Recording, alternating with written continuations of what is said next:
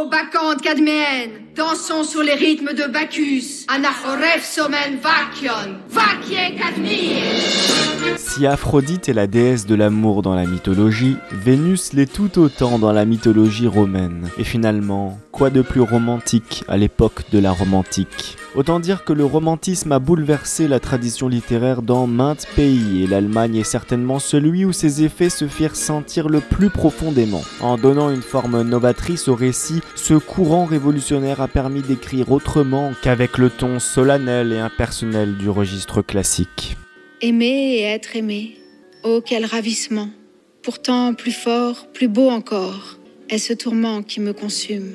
Le baiser de cette femme, dont je suis le jouet, l'esclave misérable, servile, le marchepied, ma déesse, ma dictature, ma Vénus à la fourrure. L'héritage de l'auteur Sacher Masoch est donc inconditionnel, puisqu'il fait ressortir toute la quintessence du romantisme avec son éclatant bijou nommé la Vénus à la fourrure. Vous m'électrisez Silence, chien Sacher Masoch ne s'est jamais caché de l'avoir écrit avec l'inspiration autobiographique de sa propre expérience et de ses traumatismes d'enfance. La Vénus à la fourrure est une très belle histoire d'amour. C'est un vrai roman. C'est un des grands textes de la littérature mondiale. Bon, pour moi, c'est du porno. Et le sadomasochisme, je connais, je travaille dans le théâtre. Voilà, le terme masochisme vient de Sacher Masoch suite à ce livre. Ah, masochisme, mazor, bah ouais, bien sûr, j'aurais dû le voir.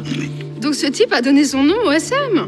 Cool Dans ce livre, il relate certains épisodes de sa ténébreuse aventure avec une certaine Anna de Kotowitz. Dans cette histoire, il dépeint le personnage de Séverin, jeune homme aux délicates inclinations obsédé par la figure de l'antique Vénus. Jusqu'au jour où il croisera Vanda dans ses fourrures voluptueuses, il sera immédiatement envoûté par cette beauté captivante. Que désirez-vous au fond de votre cœur? Être votre chose, disparaître dans votre sublime essence, vous vêtir et vous dévêtir, vous tendre vos bas, chausser vos pieds, ne plus avoir de volonté propre. Vous appelez cela de l'amour? C'est le seul amour qui soit. En amour comme en politique, un seul des partenaires doit avoir le pouvoir. L'un doit être le marteau et l'autre l'enclume. J'accepte volontiers. En fidèle et obéissant valet qu'il est, Séverin suivra bientôt cette sublime créature qui par sa force et sa beauté brutale la servira d'une irrésistible cruauté. Cependant, au fil des pages, l'esclave consentant rend sa maîtresse de plus en plus contrainte. Les rôles se brouillent, l'ambiguïté amène la complexité du lien et les rapports prennent un tour pour le moins dangereux. Dites, je vous en supplie? Mais ne comprenez-vous pas?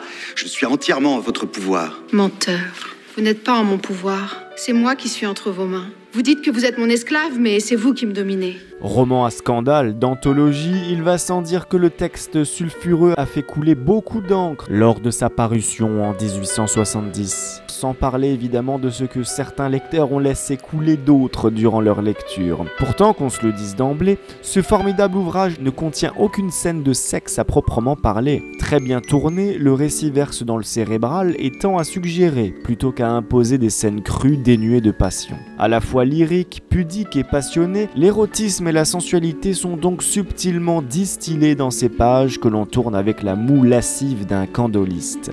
Voici le contrat dont nous avons parlé. Il stipule que vous acceptez de faire preuve de la plus totale soumission. Vous serez mon esclave, vous renoncerez entièrement à votre identité, votre corps, votre âme, votre honneur m'appartiendront à jamais. Signé en bas.